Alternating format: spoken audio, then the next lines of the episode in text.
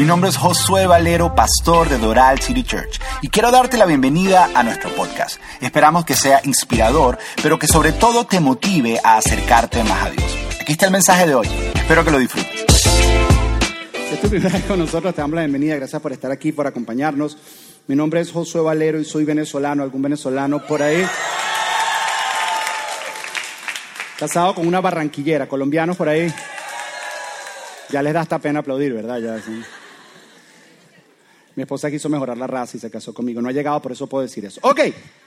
Si es tu primera vez con nosotros, nuestra visión es bien sencilla, es ayudar a las personas a acercarse a Dios a través de una relación personal con Jesús. Y una de las maneras en que hacemos eso es que enseñamos por medio de series. Eh, pensamos que es la manera más pedagógica, más práctica y más didáctica. Y, y, estamos en la tercera parte de nuestra primera serie aquí en nuestro local. Si es tu primera vez con nosotros, queremos darte saber que llevamos apenas tres semanas, cuatro semanas eh, llevamos aquí en nuestra iglesia y estamos muy contentos de poder estar todos juntos. Estábamos en un hotel y nos tocaba eh, no sé si te has dado cuenta, ves gente que tú dices, ay, esta persona está nueva en la iglesia y tiene tiempo yendo. Lo que pasa es que no lo había visto porque iba a la, a la reunión de las 8 o a la reunión de las 12. Entonces, eh, es la tercera parte de nuestra serie y hemos estado hablando de soundtrack. Y, y hasta este voy a dar un pequeño repaso, un poco para que entendamos dónde nos encontramos. Eh, me pusieron unas líneas acá para que no me pase de un lado o del otro. Porque es que en el hotel estaba amarrado y ahora parezco como león fuera, fuera de jaula, así de que, ¡eh! ¡eh! eh entonces, entonces eh, voy a dar un pequeño repaso. Eh, en algún momento en nuestra vida nosotros nos tenemos que, que abrir a la realidad de que somos parte de una historia, pero que la historia no se trata de nosotros, sino somos parte de la historia de Dios. Que hay una historia mucho más grande ocurriendo, que no es nuestra historia, es la historia de Dios. Y que Dios está en el negocio y en, el asunto este de invitarnos a nosotros constantemente a ser parte de su historia. Pero para nosotros poder aceptar esa invitación de parte de Dios, tenemos que hacer algo que es un poco difícil, que es renunciar al protagonismo en nuestra historieta, porque nosotros tenemos una historieta, nuestra vida tiene una historia que parece una caricatura, parece una comiquita, pero como somos el protagonista nos gusta. Pero tenemos que dejar ese rol de protagonismo y aceptar la invitación de Dios hacia cualquier rol que Él sea. Parte de tu elenco, Dios, ¿qué es lo que quieres que yo haga? Parte, soy, soy actor de reparto, soy actor de apoyo, ¿qué es lo que tú quieres que haga? Y, y, de eso se trata, de, de, eso es lo que hemos estado hablando. Y, y, como toda buena historia, ah, y tal vez tú te preguntarás, tal vez tú te preguntarás, ¿por qué yo voy a dejar mi historieta para unirme a la historia de Dios? ¿Por qué? Y, y quiero proponer solo dos razones, y esto lo hemos estado hablando durante la serie. Tal vez, tal vez la primera es la siguiente, tu historia se está apagando, tu historia se acaba, tu historia se termina. Llega un momento que ya tu historia no continúa. Pero Dios te invita a que seas parte de su historia, que su historia es eterna. Y estés con Él en una historia eterna, que nunca se terminará. La historia de Dios siempre ocurrió. Y la segunda razón es cuando tú te unes y aceptas el rol en la historia de Dios, en ese momento entiendes el propósito de tu vida. Entiendes por qué existe, entiendes para qué te creó, porque estás, estás, estás en el lugar que Dios diseñó para que te estuviera. Y cuando aceptas ese lugar, entonces encuentras lo que es la verdadera felicidad y todo lo que tú vives empieza a cobrar sentido todo, las cosas buenas, las cosas malas, la salud, la enfermedad, todo empieza a cobrar sentido porque tú sabes que es parte de una historia mucho, mucho más grande. Entonces, por eso es que vale la pena hacer un cambio y decir, ¿sabes qué? Yo dejo mi rol de protagonismo y mi historieta para hacer lo que tú quieras, que, lo que tú me digas, Dios, en tu historia. Entonces, todas las buenas historias tienen buena música. Tú puedes recordar, yo estaba cenando con mi, con mi familia y le decía, ¿qué historias, qué películas ustedes se acuerdan que tienen buena música? Y empezaron a hablar de Lion King, empezaron a hablar de Grease. ¿Algunos de ustedes aquí vieron Grease? ¿Sí? Se les cayó la cédula. Yo no la vi, yo, a mí me la contaron. Eh, eh, ¿Qué otra me contaron de eh, Toy Story? Toy Story. Eh, you got a friend in me. Todas tienen como una canción, tienen como un tema que te hace ver, porque lo que le da vida a una historia es la música. Ahora, la historia de Dios es una historia eterna y presta atención a esto, y siempre ha tenido música. Siempre. La música, el soundtrack de la historia de Dios, la banda sonora de la historia de Dios, es la adoración. Es tu adoración y mi adoración. Pero la historia de Dios siempre ha existido. Antes de que tú y yo llegáramos, ya estaba la historia de Dios corriendo. Y había adoración. Por eso cada vez que demos un vistazo a la eternidad de Dios en el cielo, siempre vemos música, siempre vemos canción y siempre vemos adoración. Porque los ángeles han estado proviendo el soundtrack de la historia de Dios antes de que tú y yo llegáramos a esto. La creación, desde el día 1 al día 6, todavía tú y yo no habíamos aparecido. Y ya la creación estaba adorando a Dios. Pero luego llegamos tú y yo. Y le damos música. Dios nos invita, quiero que te unas al soundtrack de la creación, quiero que te unas al soundtrack de Los Ángeles, quiero que te unas y juntos vamos a proclamar, vamos a proclamar de quién se trata esta historia, quién es el protagonista. ¿Por qué? Porque la creación sabe que el protagonista es Dios, la creación sabe que no se trata de ella. Los ángeles saben que no se trata de ellos, pero por alguna razón tú y yo pensamos que se trata de nosotros. Y tenemos, que de alguna manera hacer ese cambio en nuestra vida. Ahora, cuando tú empiezas a entender quién es Dios y lo que Él ha hecho por ti, esa, esa canción sale natural. Cuando tú empiezas a ver lo que Dios hace por ti. Pero hay momentos donde es más fácil cantar esa canción que otros. La semana pasada hablábamos acerca de cuando el faraón cruzó al otro lado del Mar Rojo, no sé cuánto estuvieron la semana pasada, y del otro lado salió una canción. De ese lado del Mar Rojo es fácil cantar una canción. Lo difícil es cantar una canción en los momentos difíciles. Hay una tendencia en los seres humanos, en todos nosotros, y es la siguiente, que cuando la cosa se pone oscura, cuando la cosa se pone difícil, le damos pausa al soundtrack de la historia de Dios. Y la historia continúa, pero nosotros la paramos y la paramos. En los momentos más difíciles. ¿Alguna vez has visto, alguien estaba viendo televisión y le quita el volumen y ves lo que está pasando y como que no tiene sentido lo que está pasando porque no tiene volumen? Y eso es lo que pasa cuando nosotros le apagamos el soundtrack a la historia de Dios. Cuando nosotros le apagamos la adoración. ¿Alguna vez has estado viendo o, estabas en el cine viendo algo y de repente se le fue el audio a la película y te quedaste así como que, ya, espérate, pero ¿qué pasó? Se siente horrible. ¿Alguna vez has sentido, ya has estado escuchando el soundtrack de una película, qué es lo que le da vida a la película, y de repente desaparece, se siente horrible? Es más, te tengo un ejemplo. Una de mis películas favoritas es Star Wars. Hay aquí algunos fanáticos de Star Wars. A mí me encanta Star Wars, soy el único. No importa. Para The Movie vamos a hacer todas las Star Wars para que todos amen Star Wars. Y, la última trilogía empezó con The Force Awakens y fue espectacular. Y la escena final es una escena con drama, es una escena con música. John Williams es el compositor y, es una escena espectacular. Ahora quiero que tú veas lo que se siente, ver la escena con música y que de repente te quiten la música. Quiero, quiero que lo veas. Mira esto.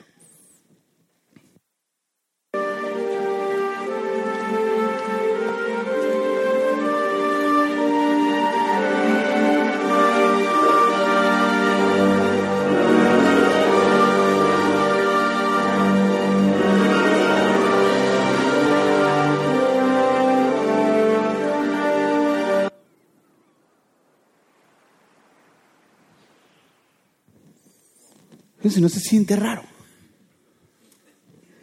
Se siente hasta un chiste. Todos ustedes escucharon las voces de los Peachy Boys en la cabeza de ustedes.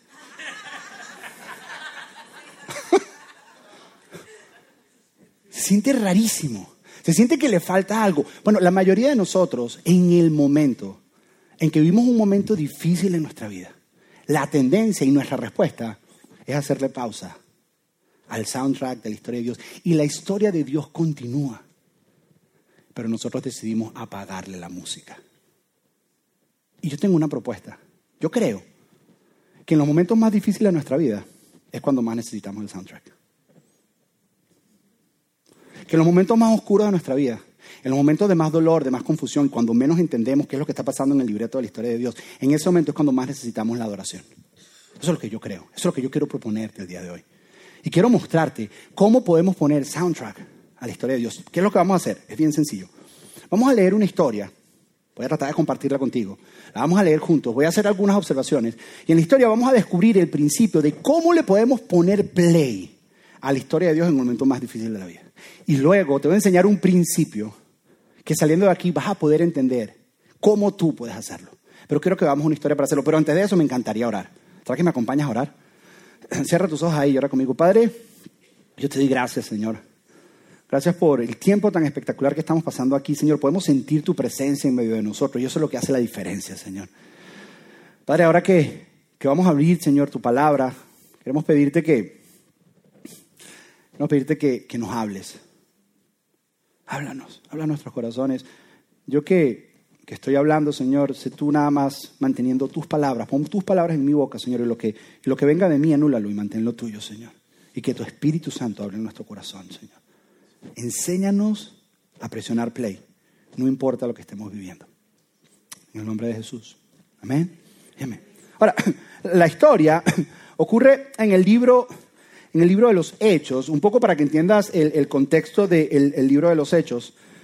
Eh, Jesús vino a la tierra, fue a la cruz, murió por los pecados de la humanidad, fue enterrado, resucitó al tercer día luego que resucita, se le aparece a todos sus seguidores. Más de 100 personas vieron a Jesús, más de 120 personas vieron a Jesús. Él caminó con ellos. Y esto es lo que se conoce como testigos oculares, personas que vieron a Jesús. Cuando ellos iban a contar, ellos decían, nosotros lo vimos, nosotros tocamos su llaga, nosotros desayunamos con él, nosotros comimos con él. Él de verdad resucitó cuando iban hablando de la resurrección. Después de esto, Jesús decide ascender. Jesús asciende al cielo a la diestra del Padre y le dice a estos seguidores, vayan y lleven mi mensaje a todo el mundo conocido, a todo lo que hay, a toda la tierra que hay conocida. Y eso es lo que ellos comienzan a hacer. Y ellos van a todos lados y les dicen a todas las personas, queremos hablarte de Jesús. Jesús, Él vino, Él es Dios, Él es el Hijo de Dios, Él es Dios hecho hombre. Él vino y murió en la cruz por nuestros pecados. Él murió, lo, lo sepultaron y al tercer día resucitó. Imagínate, ellos contando y decían, y nosotros lo vimos. Nosotros lo tocamos, nosotros comimos con él, mis hijos lo vieron, mis tíos lo vieron, mis primos, todos ellos lo vieron. No era una fábula, no era un cuento, nosotros lo vimos. Y poco a poco gente empezó a creer a Jesús y se empezaron a crear estas iglesias, empezaron a plantar iglesias por todo el mundo conocido, por todos lados.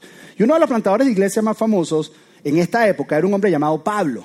Ahora, Pablo, cuando lo encontramos en la historia, él no aparece como un plantador de iglesias, sino un perseguidor de los cristianos. Eso es lo que él hacía, hasta que tiene un encuentro con Jesús resucitado. Porque cuando tú te encuentras con Jesús resucitado, tu vida cambia para siempre. Entonces, eh, eh, él se encuentra con Jesús resucitado y de ese momento se convierte en un plantador de iglesias.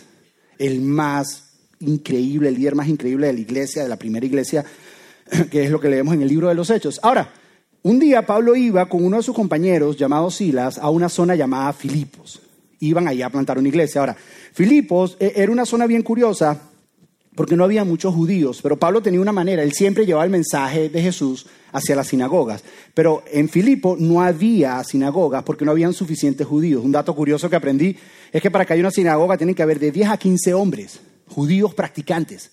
Entonces, en Filipo, o habían judíos, pero no eran practicantes y no querían hacer una sinagoga. El hecho es que no había, una, no había una sinagoga y las mujeres y las personas que querían ser parte, lo que hacían era que se iban a un río a orar. ¿Por qué se iban a un río? Porque era el lugar donde podían hacer la purificación y podían limpiarse para entonces orar. Y Pablo y Silas se van a este río a orar y se conocen, conocen una, encuentran una mujer llamada Lidia. Y le dicen a Lidia y le presentan a Jesús y Lidia dice, yo quiero creer en Jesús. Yo creo en ese Jesús. Entonces van para la casa de Lidia y le hablan a todo el mundo acerca de Jesús. Todos confían en Jesús y se planta la primera iglesia en Filipos. Cuando tú lees la carta de Filipenses, le están escribiendo a esa casa, a esa iglesia pequeña. A veces nosotros pensamos iglesia de Filipenses y pensamos que la iglesia de Filipenses es como la iglesia de Joel Austin con miles de personas. No, a veces eran 15 personas, 20 personas. Esto sería mucho más grande de lo que era una iglesia tal vez en aquel momento. Entonces, Eh, eh, él escribe eso. Ahora, ellos se quedaron ahí en Filipos por un tiempo para establecer la iglesia y ayudar a que estos creyentes crecieran y, se fortalecieran en la fe. Y ahí es donde empieza la historia. Está en Hechos capítulo 16, versículo 16. Dice así. Dice así, dice, cierto día, cuando íbamos al lugar de oración, ¿qué significa? Iban a uno de estos manantiales, ¿ok? Filipos estaba rodeado de muchos manantiales y parece que había uno de los de afuera. Ese lugar de oración dice, nos encontramos a una joven esclava que tenía un espíritu. Esto me parece bien curioso porque la Biblia lo llama espíritu. Me puse a buscar en el original y se le dice el espíritu de Pitón. El espíritu de Pitón era, realmente era el espíritu de Apolo porque hay una leyenda griega que decía que Apolo venció a Pitón, a una culebra, a un demonio, a un dragón, y era el, espíritu que ella tenía. Realmente era, una actividad diabólica lo que había en ella. Entonces dice, el espíritu, eh, tenía un espíritu que le permitía adivinar el futuro. Ahora, esto no es superstición. Esta mujer hacía esto. Era, era, algo diabólico. Esto no es superstición así de que me tiran las cartas y estoy superstición o me leí el horóscopo. No, esto era algo que estaba, que estaba ocurriendo. Y dice, y por medio de la adivinación ganaba mucho dinero para sus amos. Eso significa que era buena en lo que hacía. O sea, que realmente adivinaba el futuro, porque si no, no hubiera ganado mucho dinero. Continúa. Ahora, ella seguía Pablo y también al resto de nosotros gritando, estos hombres son siervos del Dios Altísimo y han venido para decirles cómo ser salvos. Lo que al principio uno dice, qué cool. Promoción gratis. O sea, la tipa era una influencer de la ciudad. Porque si ganaba mucho dinero, todo el mundo la conocía. Y ella estaba usando su cuenta de Instagram para promoverlos a ellos, un poco para meterlo dentro del contexto. Entonces empezó a caminar y empezó a caminar, empezó a decir, ellos, e, e, ellos son, son hijos, ellos vienen, son siervos de Dios Altísimo y ellos le van a decir cómo ser salvos. Y tú dices, uy, qué cool, les está dando promoción gratis, nadie los conoce en la ciudad, todo el mundo sabe quiénes son ellos. Y empieza y ella iba detrás de ellos. Detrás. Yo no sé si lo decía con una voz creepy, así como que los hijos del Dios Altísimo. Yo no, yo no sé si era así, o oh, no sé si oh, le cambiaba la voz como el exorcista, no sé. Pero el hecho es que iba así. Entonces, dice, versículo 18, dice, esto mismo sucedió día tras día, o sea, por varios días ocurrió esto, hasta que Pablo se exasperó. Eso se exasperó es como se molestó con AWR. Ok, hasta que Pablo se exasperó de tal manera que se dio vuelta y le dijo al demonio, fíjate que se dirige al demonio y no se dirige a la chica, y dice, y le dijo al demonio que estaba dentro de la joven, te ordeno en el nombre de Jesucristo que salgas de ella, y al instante el demonio la dejó. Tenemos que leer la Biblia más a menudo, estas cosas son increíbles. Ahora, yo, yo, yo a veces me puse a pensar, ¿por qué Pablo hizo eso si era propaganda gratis? Yo sé si tú lees la Biblia conmigo, pero yo, si, si gratis. Y hay, hay, varias opciones. Una de esas es que Pablo no quería que la gente malinterpretara el hecho de que reconoces a Jesús como Salvador, pero no hay un cambio en tu vida. Sigues poseído y estás diciendo que Jesús es Salvador. Eso, eso, no va de acuerdo a lo que Dios dice. Otro es que hay una creencia en, esa, en ese entonces que si yo nombro quién tú eres, entonces yo espiritualmente tengo autoridad sobre ti. Entonces Pablo dice, aquí vamos a dejar claro quién es el que tiene autoridad sobre quién. Hay otras personas que piensan que es que Pablo no quería ser asociado con ese mensaje o con lo que esa persona hacía. Entonces ella tal vez, estábamos pensando que está siendo autoridad para ella, pero si ella veía el futuro, veía lo que iba a pasar allá, entonces ella estaba tratando de conectarse para ella ganar cierta influencia. Habían, hay uno que decía que tal vez Pablo estaba esperando el momento en que Dios le dijera cuándo tenía que hacerlo. El hecho es que Pablo se voltea y le dice, sé libre en el nombre de Jesús. Y en ese momento a esa mujer, en un instante, una mujer que por años desde que nació está poseída, le cambia el rostro. Su mirada es diferente. Ahora está sonriendo. Esta mujer es libre. Estaba siendo poseída, estaba siendo atormentada. Y en un instante, con Pablo simplemente voltearse, dice, sé libre. Y en un instante, dice la Biblia, ella fue libre. A lo que yo diría, wow, yo imagino que la, yo, yo siempre leo esto y digo, imagino que la gente celebró. Digo, wow, qué espectacular. Miren, estos creen verdadera. El Dios que ellos creen es el Dios verdadero. El Dios que ellos anuncian es el Dios verdadero. Pero eso no fue lo que pasó. Mira lo que ocurre. Dice, versículo 19 dice, las esperanzas de sus amos de hacerse ricos se quedaron destruidas. Es decir, a esta gente no le importaba esta mujer. A ellos no les importaba ni siquiera el mensaje de Pablo. A ellos no les importaba eso. A lo que les importaba era el dinero. Show me the money. Dice que las esperanzas de hacer dinero quedaron destruidas. Así que arrastraron a Pablo y a Silas y los arrastraron hasta la plaza del mercado ante las autoridades. Las autoridades eran personas que Roma había puesto ahí, porque Filipos era una colonia romana, Roma los había puesto ahí, y son dos autoridades que estaban en la plaza del pueblo, imagínate. Y ellos no estaban buscando a los ladrones, sino ellos les traían los ladrones. Y decían, los juzgamos de esta manera, de esta manera, de esta manera. Por lo general eran dos, y están ahí parados y le traen a Pablo y a Silas. Y mira lo que le dicen, no mencionan nada acerca de la mujer. Mira, mira lo que le dicen, tenemos que deshacernos de estos tipos, porque estos tipos nos están dañando el negocio. Mira, mira, lo que dicen. Lo llevan a las autoridades. Dice, toda la ciudad, dice, está alborotada a causa de estos judíos. Les gritaron a los funcionarios de la ciudad. Enseñas costumbres que nosotros los romanos no podemos practicar porque son ilegales. ¿A qué se refiere? Le está diciendo, mira Roma, tu, tu, trabajo es mantener la paz, porque eso es lo que quería Roma, pero la manera en que Roma mantenía la paz era que tú haces lo que yo digo o hay violencia. Tú haces lo que yo digo, terminas crucificado. La manera en que Roma mantiene la paz es con violencia. Entonces, ellos le están diciendo, mira, si tú quieres mantener esa paz que tú estás hablando, ellos están hablando de un tal Jesús. Y dicen que César no es rey. Dicen que Jesús es el rey. Entonces, si tú quieres mantener la esto se te va a un, un revolú aquí. Un, un, alboroto se te va a armar aquí. Así que algo tienes que hacer para callarlos a ellos. Entonces, cuando ellos ven, la gente empieza a reaccionar. Enseguida se formó una turba contra Pablo y contra Sila. Y los funcionarios de la ciudad ordenaron que le quitaran la ropa y comenzaran a golpearlos con varas de madera porque es la manera en que Roma mantenía la paz. ¿Sabes qué? Hay que callarlos a esto, vamos a caerles a golpes. No se sabe si fueron 40 menos 1. Pablo muchas veces dijo, cinco veces fui golpeado 40 menos 1. No se sabe si esa es una de esas, porque dice que fue golpeado por judíos, pero aquí lo están golpeando los romanos, y los romanos eran diferentes, ellos no eran 40 menos 1, ellos era hasta que el cuerpo aguante. Hasta que el funcionario diga, ok, ya aprendieron la lección. la historia continúa, dice, y enseguida, se, okay, se formó versículo 23, los golpearon severamente y después los metieron en la cárcel y le ordenaron al carcelero que se asegurara de que no se escaparan. Así que el carcerero le los puso en el calabozo de más adentro y le sujetó los pies con un cepo. Le dijo, a esto me los meten en máxima seguridad, con el chapo, para que no se nos escape. En máxima seguridad. Y dice, y me le van a poner unos cepos. Ahora, yo me puse a investigar acerca de esto los cepos, y es que le agarran las manos y los dos pies, y los ponen ahí en lo de máxima seguridad. Y ellos están ahí todavía con las heridas abiertas, golpeadas, probablemente algunas infectadas. Y, están, a lo que yo me detengo y veo la historia y digo, pero ¿qué pasó aquí? Estos tipos en la mañana estaban yendo a orar.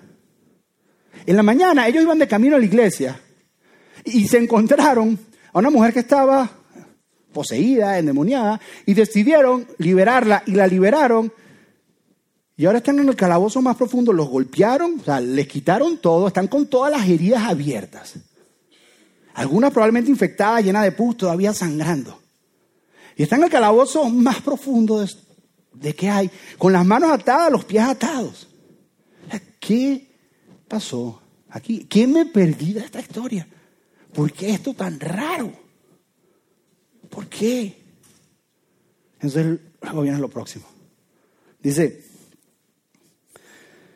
versículo 25 dice, y alrededor de la medianoche. Y para mí esto es muy importante.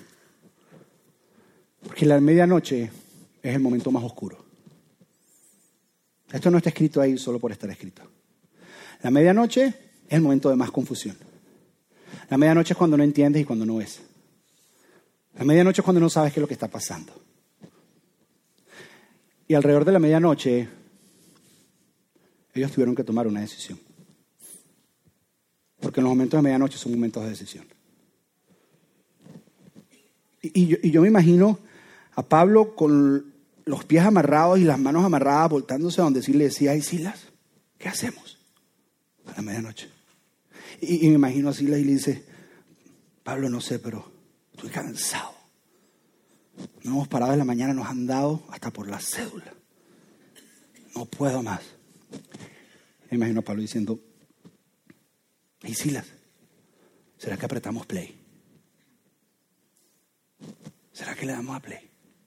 Imagino a Silas diciendo, Pablo, me duele hasta el pelo, Pablo. ¿Cómo le vamos a dar a play? No, no, creo que... Y, y Pablo diciendo, Silas, mira, tenemos dos opciones.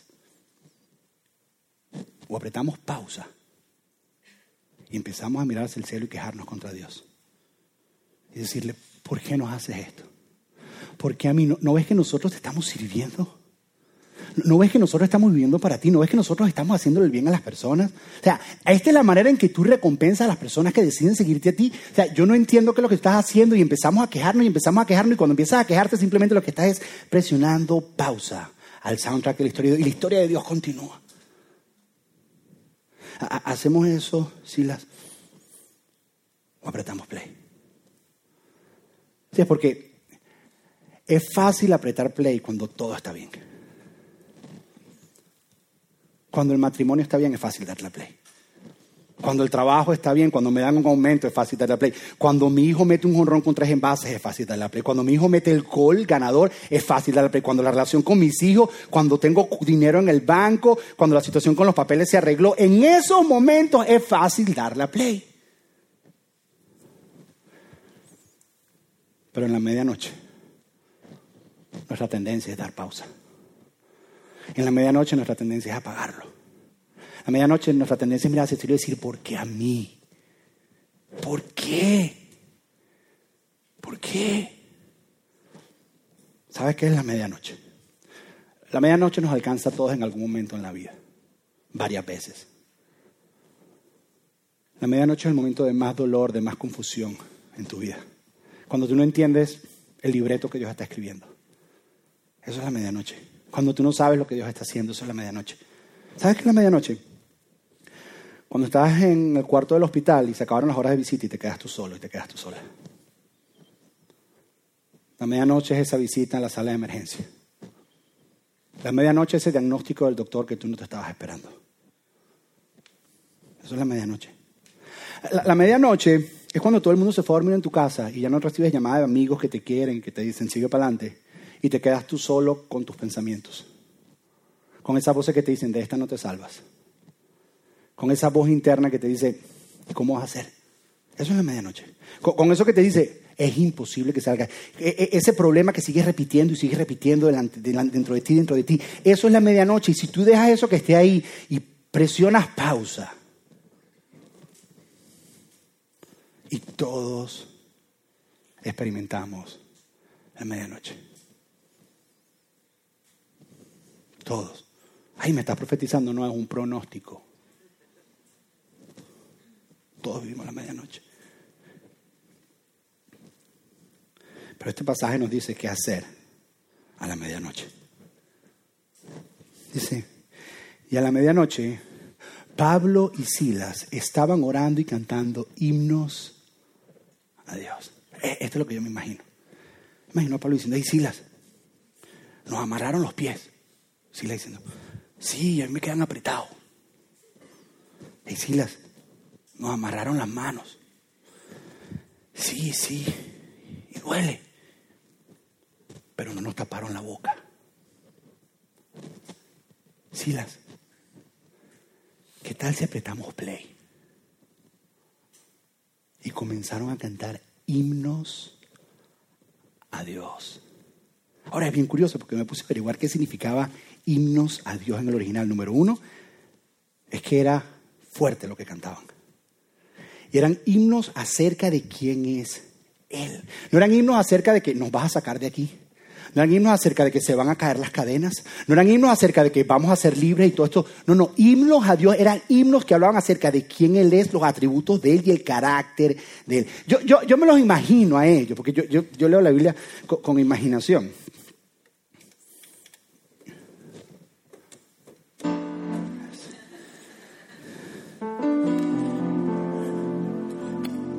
Gracias. Y, yo, me, no sé, por alguna razón, porque cantaban acerca de que yo me los imagino cantando acerca de la grandeza de Dios.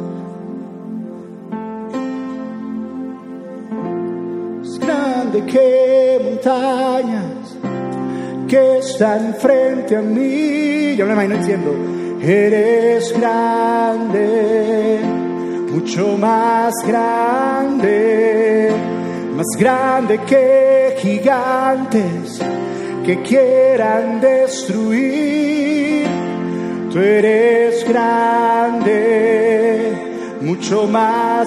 Yo me lo imagino cantando eso, el corazón dice, más grande que montañas que están frente a mí. Yo imagino yo diciendo, tú eres grande, mucho más grande, más grande que gigantes que quieran destruir.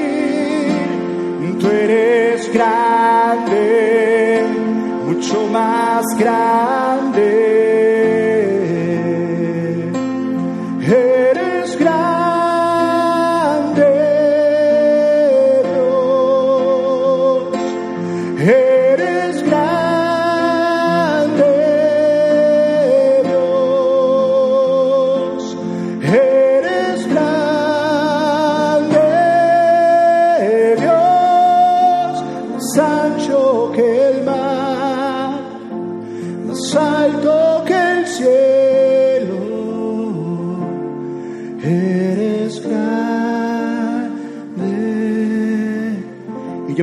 Cantando únicamente canciones acerca de la grandeza de Dios.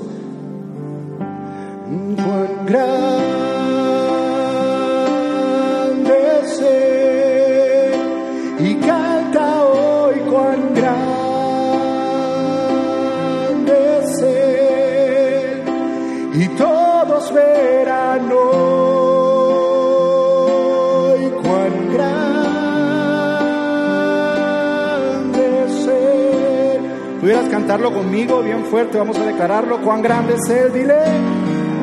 Y cuán grande es Él, canta y canta hoy. Cuán grande es Él, y todos verán,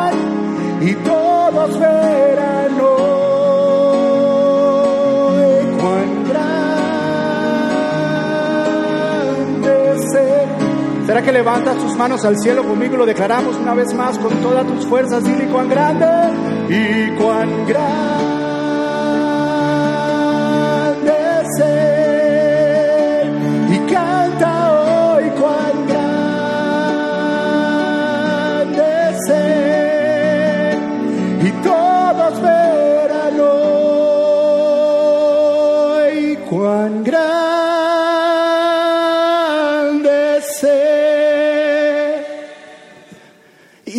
yo, me los imagino a ellos cantando así. Con, con, con cepo, yo me imagino a ellos cantando. Y dice que cantaban tan duro. Miren lo que dice. Cantaban, dice, y los demás prisioneros los escuchaban. Los demás prisioneros los escuchaban. ¿Sabes por qué? Porque en la medianoche hay un silencio. Y todo el mundo está pendiente.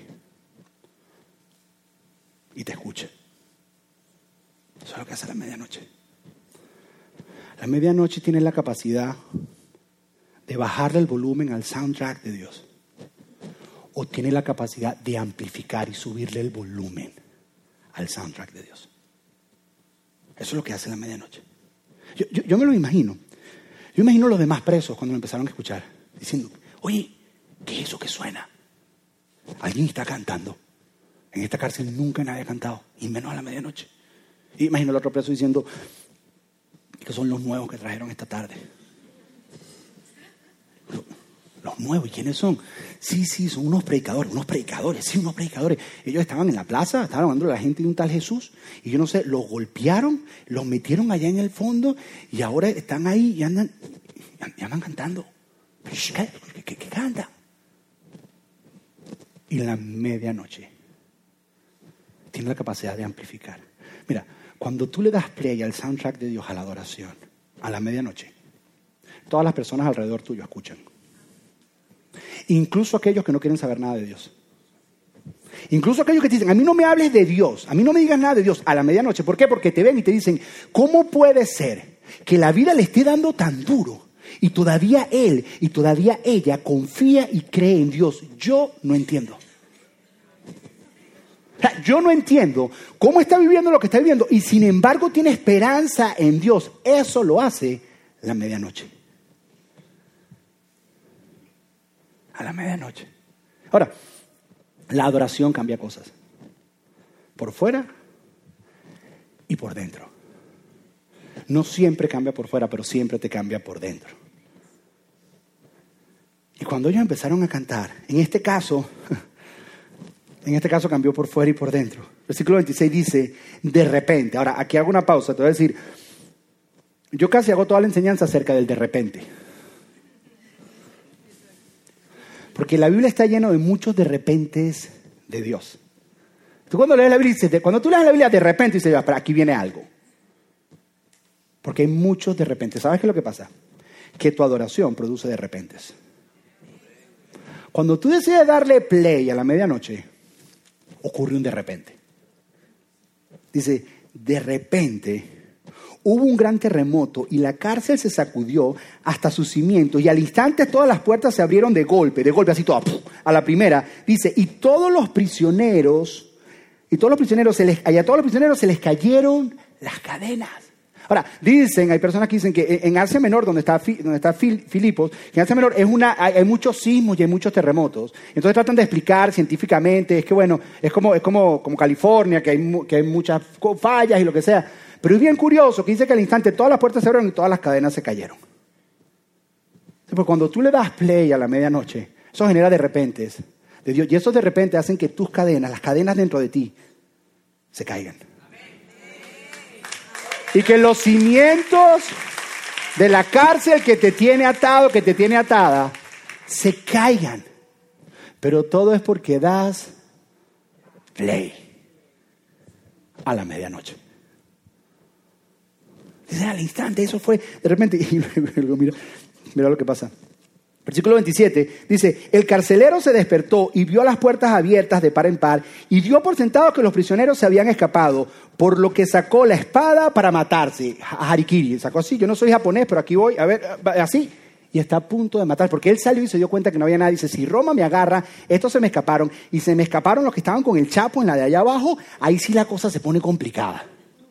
Mañana me matan.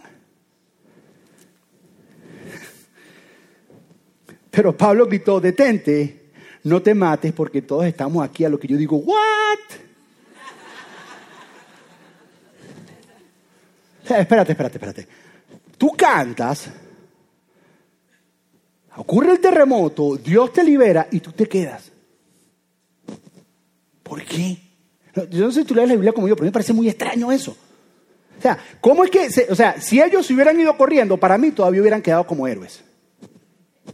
Dime si no, o sea, los golpearon, le dieron, a la medianoche cantaron, se abrieron las cadenas, aprendemos el principio de que los de repente de Dios se generan con tu adoración, te fuiste, te escapaste y Dios te liberó, pero ellos se quedaron. ¿Por qué se quedaron? Yo me imagino, yo imagino que cuando Pablo y Silas estaban en la mitad de cantar cuán grande es él y todo eso, yo me imagino cuando ellos estaban en la mitad de todo eso, yo imagino que Pablo empezó a decir, esto no es normal. En la mañana nosotros estábamos orando y ahora estamos aquí. Yo creo que Dios se trama algo. Yo, yo creo que esto, esto no se trata de esto que Yo creo que Dios quiere hacer algo. Sí, nos golpearon, sí, tenemos las heridas abiertas, sí nos duele. Pero yo creo que Dios va a hacer algo. Entonces, cuando se abre todo, en vez de ir corriendo, dice, yo me voy a quedar para ver qué es lo que Dios va a hacer. ¿Ves? Tú a veces quieres salir huyendo de esos problemas que tienes. Y a veces en la mitad de los problemas es que vas a ver a Dios hacer algo. Dice, ya va, espérate, yo. Y ellos decidieron quedarse. Y mira lo que ocurre. El carcelero pidió luz y corrió al calabozo y cayó temblando ante Pablo y Silas. Después los sacó de donde estaban. Señores, esto fue lo que les preguntó, señores, ¿qué debo hacer para ser salvo? A lo que todos decimos amén, yo digo, qué cosa tan rara. O sea, ponte a pensar, están libres y te los encuentras, todos se quedan ahí y la primera pregunta que él hace es, ¿qué debo hacer para ser salvo? O sea, ¿por qué no pregunta, ¿ustedes son tontos o qué? Él, no pregunta, ¿cómo fue que hicieron esto? Él no pregunta, ¿ustedes están locos? Él no pregunta, ¿por qué se quedaron? Él, él lo que pregunta es, ¿qué debo hacer para ser salvo? Y esa pregunta a mí me molestó toda la semana. Yo decía, ya va, espérate, pero ¿por qué, esto, porque este tipo es lo primero que pregunta? Lo único que puedo, yo, yo leo la Biblia con imagino, lo único que yo me imagino es que cuando, cuando Pablo y Sila llegaron, el carcelero se los encontró y dijo, miren, yo no sé qué fue lo que ustedes hicieron, pero tienen que ir a, la de abajo, a la de más abajo, y, tengo que ponerle unos cepos, claro, claro, y les estaba poniendo los cepos. Y mientras le estaba poniendo los cepos, Pablo le dijo, hey, sí, mira, nosotros somos siervos del Dios Altísimo y queremos hablarte de Jesús. ¿Sí? E, él vino y el carcelero poniendo las cosas, él vino y él, él, murió por nosotros y fue resucitado y, en él puedes encontrar salvación. El carcelero le dice, qué payaso tú eres, men. no es que tú vas a, pasar la noche aquí y yo voy a estar allá arriba comiendo con aire acondicionado, no sé si aire acondicionado, pero comiendo ahí mi comidita ahí allá arriba y tú vas a estar aquí sufriendo, pasando frío. Y tal vez eso se le quedó en la mente. o a lo mejor a lo mejor las canciones que cantaban hablaban acerca de la salvación de Dios. Yo no sé qué fue, pero el hecho es que, que cuando él se lo encuentra, la primera pregunta que le viene a la mente es, ¿qué tengo que hacer para ser salvo? Y termina. Y, y ellos le contestaron, cree en el Señor Jesús y serás salvo junto con todos los de tu casa. Y le presentaron la palabra tanto a él como a todos los que vivían en su casa. E, este tipo dijo, ok, yo creo, pero mi esposa tiene que oír eso. Y a la medianoche fue despertar a la esposa. Y si es como la mía, despertar a la medianoche, eso no es, eso no, eso no es saludable. Porque mi esposa se está dormida y la despiertas, eso no es bonito. Pero él fue, él fue y despertó al esposo y le dijo, mi amor, mira, yo, sé que estás durmiendo, yo sé, pero es que tú tienes que escuchar porque... Y despertó a los niños, vengan para que... Y despertó a los primos, y despertó al vecino, y despertó a todos los que estaban en la casa. Y dijo, tú tienes que escuchar. Ellos no van a hablar de cómo... Ellos no van a hablar del Dios verdadero, no de Apolo y no de Diana, no, del Dios verdadero. Es que tú no te imaginas lo que yo vi, tú no te imaginas lo que yo experimenté. yo nunca he visto presos que piensen en mí, que piensen en ellos que piensan en mí, perdón, antes que ellos mismos, en el momento que lo estoy poniendo, y luego se abrieron las puertas de la cárcel, se quedaron por mí porque no querían que yo me matara, y ahora, y, ahora, y, ellos nos van a enseñar a cómo conocer al Dios verdadero. Y toda la familia escuchó. Y dice que toda la familia creyó. Dice, ya aún esa hora de la noche el carcelero los atendió, les lavó las heridas enseguida. Ellos, enseguida, ellos lo bautizaron a él y a todos los de su casa. El carcelero los llevó adentro de su casa, les dio de comer. Tanto a él como los de su casa se alegraron con todos los que habían creído. Ahora, porque yo no me imagino que eso fue un alegrado que se alegraron así, bueno, muchas gracias, fue una buena velada, gracias por acompañarnos, váyanse. No. Yo me los imagino brincando, saltando, cantando, porque ahora el carcelero había sido invitado a ser parte de la historia de Dios y estaba poniendo su soundtrack a la historia de Dios. ¿Pero por qué? Porque dos personas decidieron dar play a la medianoche. Pablo y Silas entendieron algo que a pesar de la situación en la que ellos estaban viviendo, Dios seguía siendo Dios. Y seguía siendo quien Él dice que es.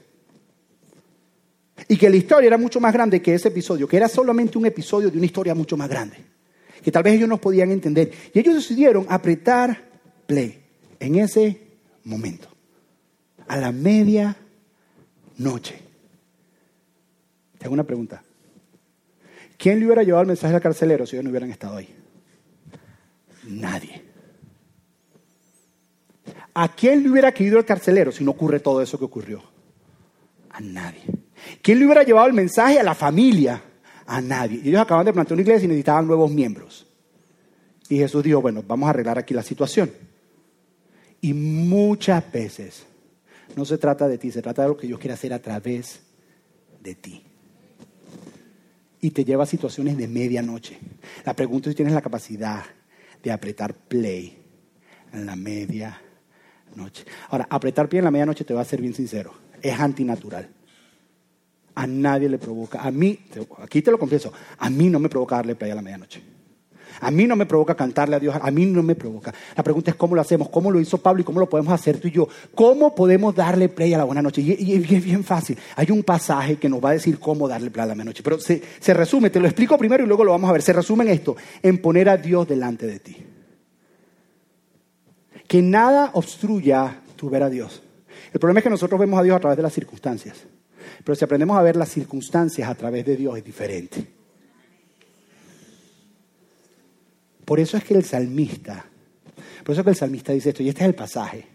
Este es el principio. Este, para mí esto es lo que Pablo hizo en la cárcel. Para mí esto es el secreto de poder navegar la medianoche y poder darle play. Para mí es esto. Para, mí es esto. El Salmo, el Salmo 16, versículo 6, eh, versículo, perdón, 8 y 9, ahí dice 9, 9, pero es 8 y 9, dice, al Señor he puesto continuamente delante de mí.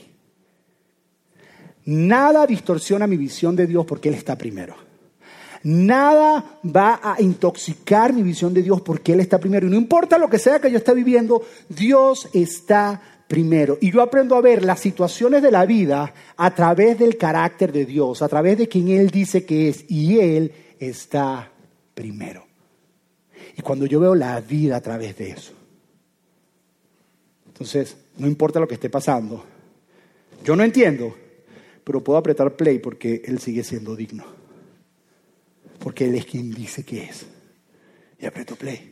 Por, eso continúa diciendo, dice, porque, porque Él está a mi diestra. Eso quiere decir que tal vez siento que me están rodeando, que no importa cuánto me rodean, porque Él está aquí al lado mío. Dice, Él está a mi diestra, dice, permaneceré firme. Por tanto, mi corazón se alegrará y mi alma se regocijará. Hay otra versión que dice, y mi lengua gritará sus alabanzas. La razón por la que yo puedo y mi lengua puede gritar alabanza, no importa si es un día soleado o no importa si es la medianoche, la razón por la que mi lengua puede cantar sus alabanzas es porque lo tengo continuamente delante de mí. Dice, y también mi carne morará segura. Mira, hay tres formas, y con esto termino. Hay tres formas de responder a la medianoche. Hay tres maneras en que las personas responden a la medianoche. Y tal vez tú eres una de ellas. Hay algunas personas que tal vez no entienden que son parte de la historia de Dios. Y les llega la medianoche. Y la manera en que estas personas ven la vida es que estas personas ven la vida a través de los lentes del yo.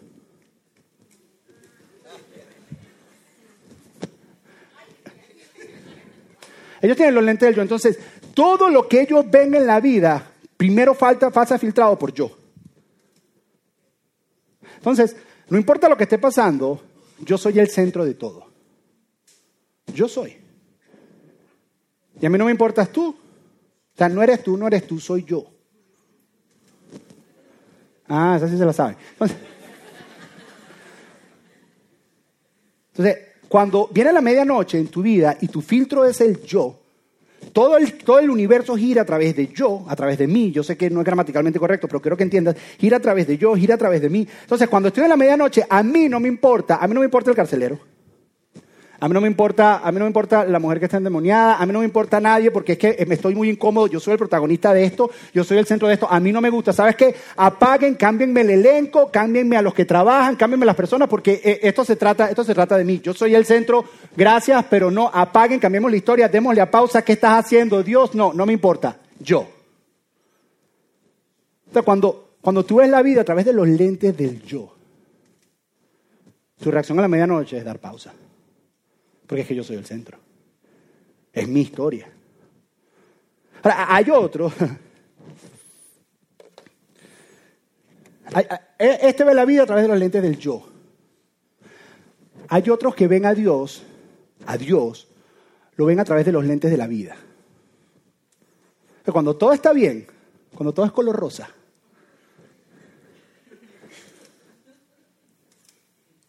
cuando hay dinero en el banco, cuando todo está feliz, cuando estamos bien en el matrimonio, cuando mis hijos están sacando todas a, cuando, todo está bien, cuando la salud está bien, cuando, cuando todo está feliz, entonces Dios es bueno. Porque yo veo a Dios a través de la vida y si la vida es buena, entonces Dios es bueno. Si la vida me está, me está haciendo bien, entonces Dios es bueno. Entonces yo veo a Dios a través de los lentes de la vida. ¿Qué es lo que pasa? Que llega un momento que te va a llegar la noche oscura. Porque a todos les llega la medianoche. Entonces te llega el reporte del médico que tú no te esperabas.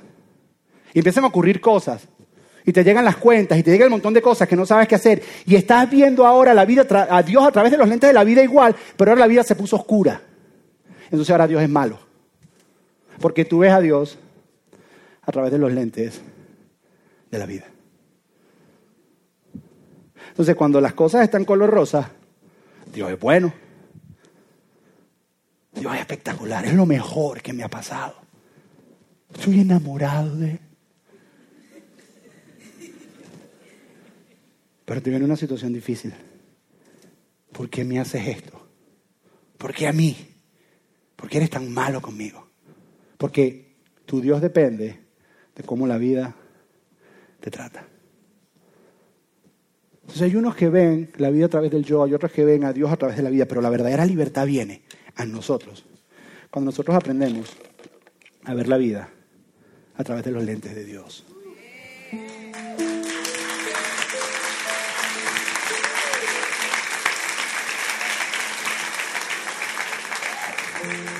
Entonces, no importa qué situación venga delante de ti, yo he decidido poner al Señor continuamente delante de mí. No importa la situación que estoy viviendo, Dios es bueno. Tal vez no entiendo la situación porque es parte de un episodio que no me sé todo el libreto, Él se lo sabe, pero yo sé que Él es bueno porque yo veo a través de quién Él es, de quién es Él. Y Él es bueno, Él es amor, Él me ama, Él me cuida, Él me protege. Yo no entiendo la situación, pero Él es bueno. Porque yo veo la situación a través de los lentes de Dios. No entiendo la condición en la que estoy, no sé por qué estoy en esta condición, no entiendo, no sé, no puedo comprender, pero lo único que sé es que Él sigue siendo bueno, porque Él es quien dice que es. La cruz me recuerda que Él me ama. El sacrificio de Jesús me recuerda que Él me ama. Él es bueno. No importa lo que esté pasando, la situación de alrededor y la condición me puede estar diciendo otra cosa, pero Él es bueno. Eso fue lo que Pablo hizo. Estoy aquí, pero Él sigue siendo Dios, porque lo que veo continuamente delante de mí es Dios. La pregunta es, ¿qué lentes vas a usar tú? ¿Con qué lentes ves tú la vida? Porque te va a llegar la medianoche. Y entender esto no significa que estás llamando a la medianoche hacia ti. Y ahora me va a pasar eso, no. Entender esto significa que hoy te pones los lentes y dices, no importa, pero cuando llegue la noche, yo estoy, la medianoche, yo estoy listo. ¿Dónde está el botón de play? Porque yo estoy listo. Porque la medianoche llega. ¿Sabes por qué la medianoche llega? Porque no podemos perder de vista que estamos en un mundo roto, dañado y contaminado por el pecado. Jesús dijo, en el mundo tendrán, tendrán aflicción. La pregunta es, ¿cómo navegas esa aflicción? Mira así. A la salida los estamos vendiendo a 5 dólares los lentes de Dios.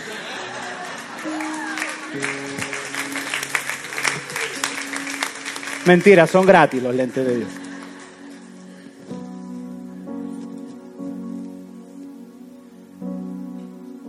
Y, y aquí hay algunas personas.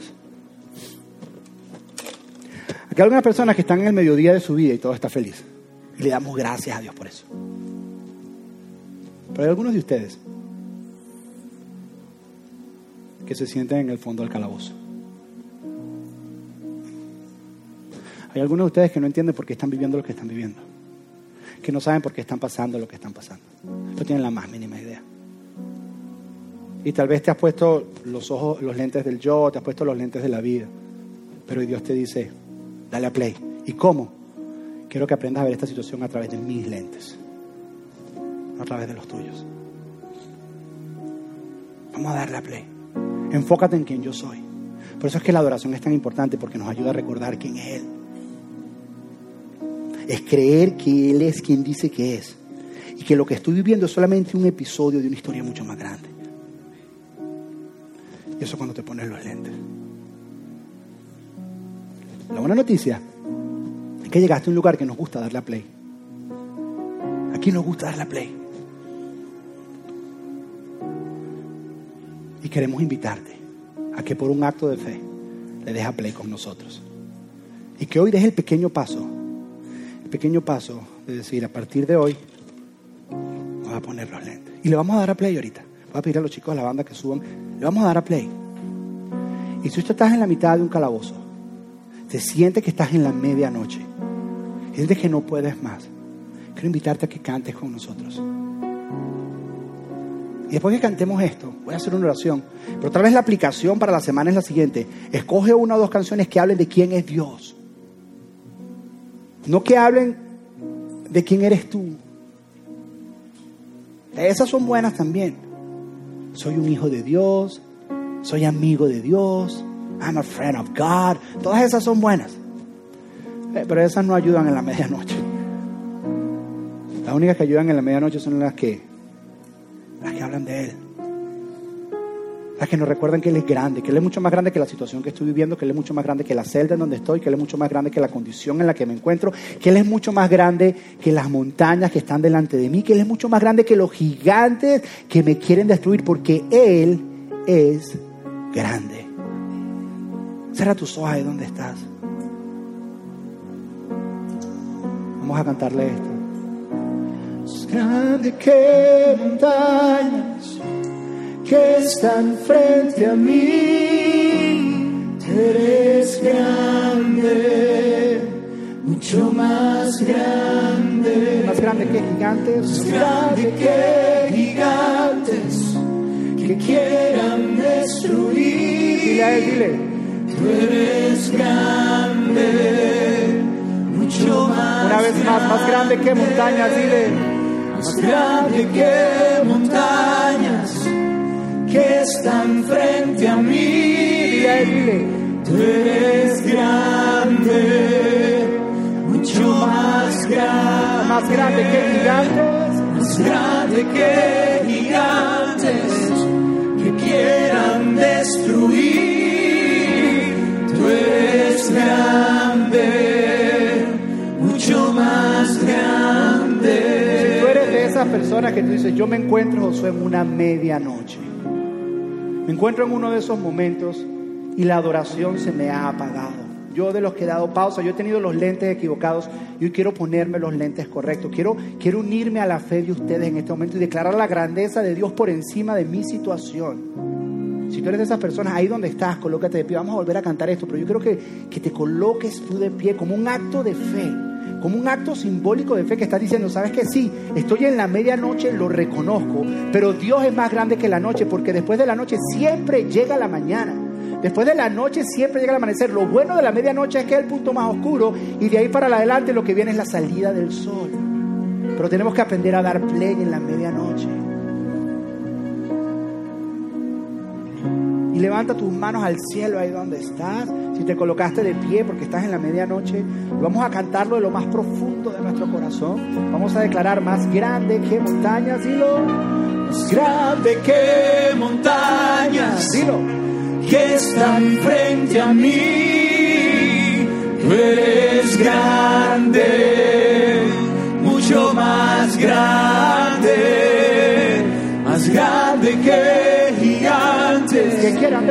quieran destruir. Decláralo, dilo. Tú eres grande,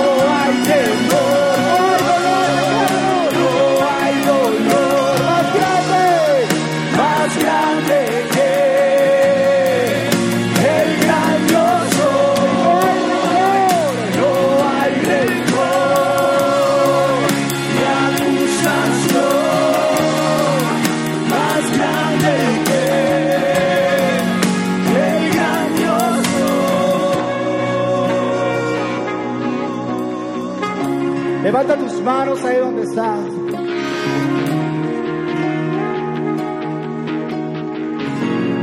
Dios está empezando a mover cimientos, de derribar cadenas. Porque hay algunas personas aquí que han decidido darle a play de corazón. Y están entendiendo que Él es mucho más grande que la situación que estás viviendo. Hoy, hoy muchos aquí se pusieron los lentes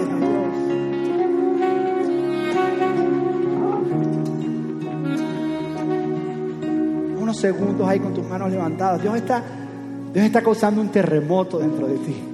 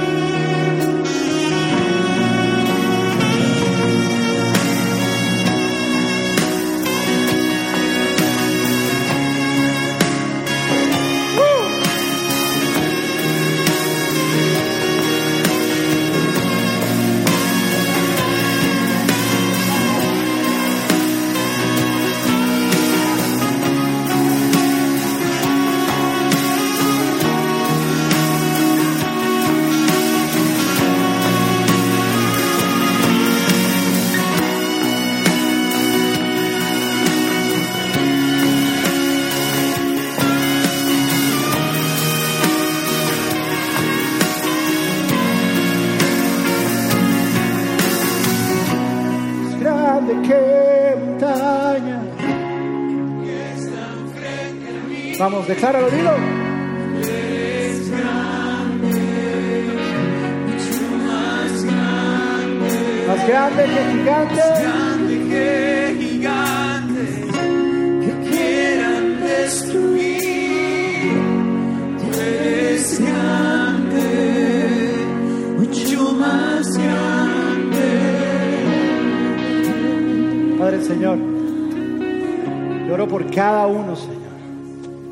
estas personas que están de pie, Señor. Yo, yo- yo no sé cómo se mira el calabozo de ellos, yo no sé cómo se miran los cepos de ellos, yo no sé cuál es la medianoche que están viviendo, Señor.